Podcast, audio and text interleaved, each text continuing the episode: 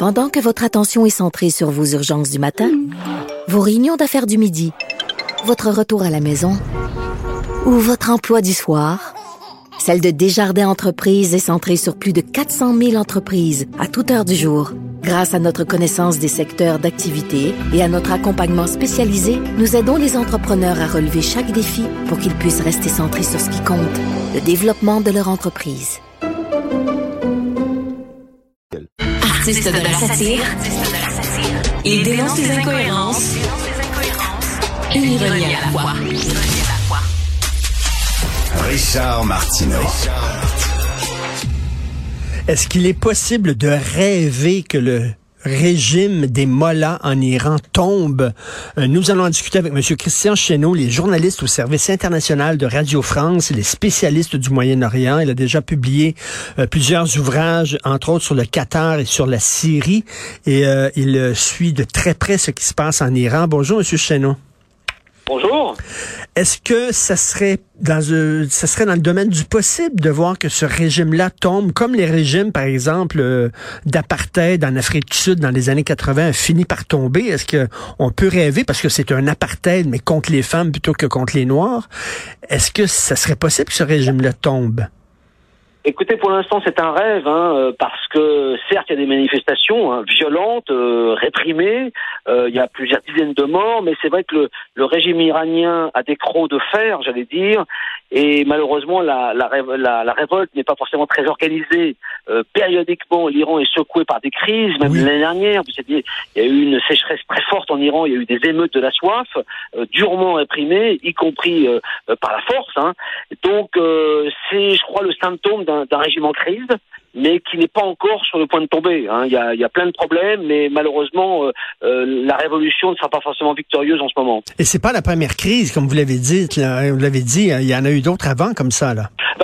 Bah, surtout, surtout depuis 2009, hein, vous vous souvenez la réélection euh, euh, manipulée il y avait eu le mouvement vert, hein, ça avait duré des semaines, des mois, euh, et la répression avait été implacable. Ce qu'il faut comprendre, c'est que le régime a un appareil sécuritaire euh, ultra perfectionné, euh, très, euh, j'allais dire, euh, complexe, qui a des ramifications partout dans la société, ce qu'on appelle les gardiens de la révolution, les bastiges. Donc voilà, c'est des gens qui sont capables de tout et qui, ils l'ont dit, hein, ils veulent maintenir le régime coûte que coûte et ils sont prêts à tirer sur la foule comme ils le font. Donc forcément, pour les, les, jeunes qui manifestent pacifiquement, bah, le, le, tribut est très très lourd et donc, mais il n'y a pas vraiment d'alternative. C'est ça le problème en Iran. Est-ce que là, c'est au-delà de, simple révolte des femmes là, qui euh, ne veulent pas qu'on leur impose le voile. On en dirait, on dirait que c'est rendu maintenant, ça s'est étendu à, la société qui en, a, qui en aura le pompon de ce, de, ce régime-là. Là. Ah oui, parce que le problème de, de, du régime, c'est qu'il ne délivre plus grand-chose. C'est-à-dire que le, le, régime est en crise, en tout cas l'économie est, est, est, en grand délagrement, l'inflation, le chômage. Vous savez, les jeunes représentent euh, plus de 50% de la population, ils n'ont connu que la République islamique, et donc euh, euh, ils sont très connectés sur le monde. Hein, euh, mmh. Ils sont, ils sont, euh, ils sont, comment dire, très diplômés, etc. Donc vous avez une jeunesse qui a, qui a des aspirations comme toutes les jeunesses du monde, et là, elle a une chape de plomb sur un régime bah, qui, qui, qui veut, la, qui veut, qui veut tout contrôler. Et donc c'est pour ça que là cette, cette révolte en ce moment agrège bah, tous les mécontentements sur encore une fois la corruption, la vie économique. Il faut savoir que euh, y avait la perspective peut-être d'un accord sur le nucléaire. A priori, ça n'aura pas lieu. Donc le, le, le, le, régime est en train de se refermer. Et donc cette, cette révolte, c'est un peu le, le signe de cette confrontation entre un régime qui est un peu en bout de course, qui se calcifie, mais qui encore, euh, comme je disais, qui a des crocs, qui peut mordre durement, et une population qui est en grand désarroi, qui manifeste comme elle peut. Beaucoup prennent le chemin de l'exil et, et, et, souffrent en silence. Hein. Voilà, c'est ça la situation en Iran en ce moment. Écoutez, corrigez-moi si je me trompe, mais je crois que les Iraniens sont quand même très éduqués. Hein. Moi, moi, vous savez, j'aime beaucoup le, le, cinéma et euh, les cinéastes iraniens sont parmi les meilleurs au monde. Il y a une élite en Iran qui est une élite extrêmement cultivée euh, et, et donc ces gens-là refusent de, de, de vivre comme au Moyen Âge. Là. Exactement, c'est tout le paradoxe. Hein. C'est la Oui. société iranienne est très développée, très vivante, et notamment du côté des femmes. Euh, Il y a du théâtre, il y a du cinéma, il y a des artistes, il y a des peintres. euh, Il y a vraiment une activité culturelle, sociale très très vigoureuse, très vivante.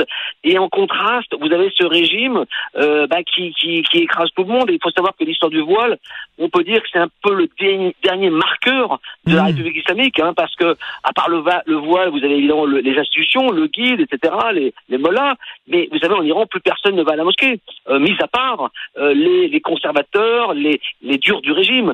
Donc vous avez une sorte de divorce entre cette Oui. société très vivante, euh, qui est contrainte mal- malheureusement à, à manifester, mais se faire réprimer ou à quitter le pays.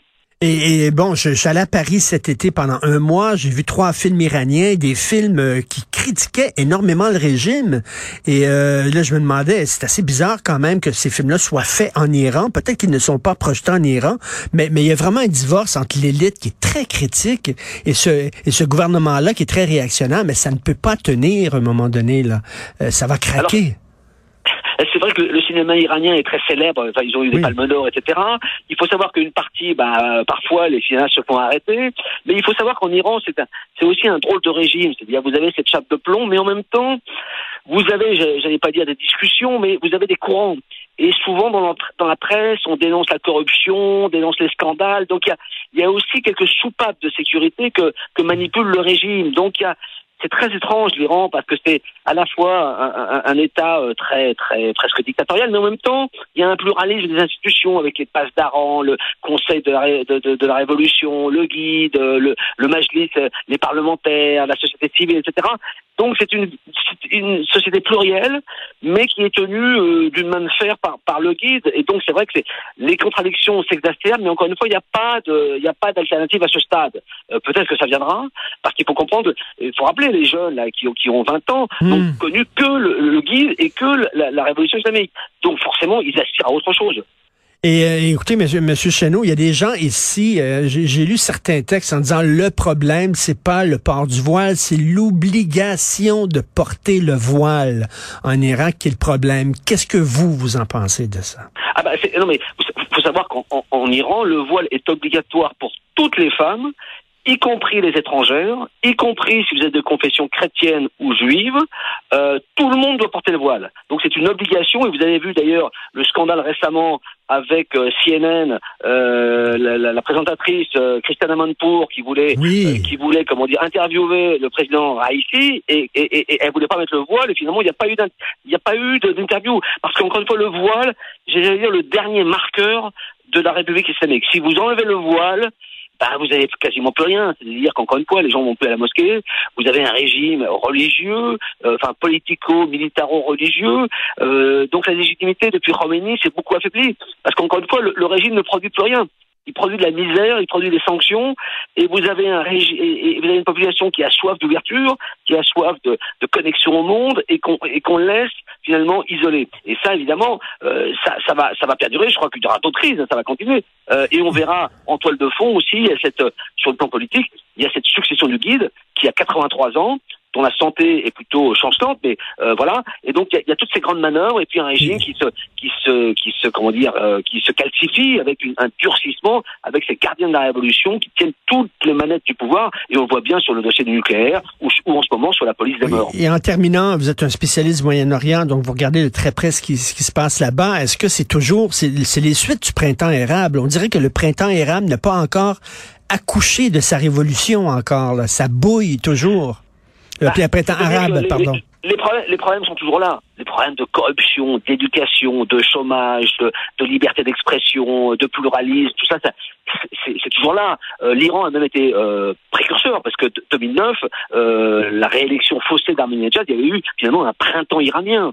Euh, le problème, c'est que ce printemps euh, dans le Moyen-Orient, printemps arabe, printemps iranien, c'est c'est traduit par plus de répression et une reprise en main par tous les régimes autoritaires, hein, que ce soit en Égypte, Mmh, en. Syrie, euh, partout, même, même en Tunisie. Vous avez vu euh, Mhm. Saïd en, en Tunisie, vous avez une espèce de, de pseudo-dictature qui se remet en place, quoi. Donc il y a une espèce de retour en arrière, mais Mhm. vous avez des soubresauts réguliers des populations qui, qui disent non, comme on le voit en Iran en ce moment. Ben, heureusement euh, que ces gens-là disent non. Merci beaucoup d'avoir pris le temps Merci de nous parler, Monsieur journée. Christian Chenot. Merci, journaliste au service international de Radio France, spécialiste du Moyen-Orient. Il est passionné et passionnant.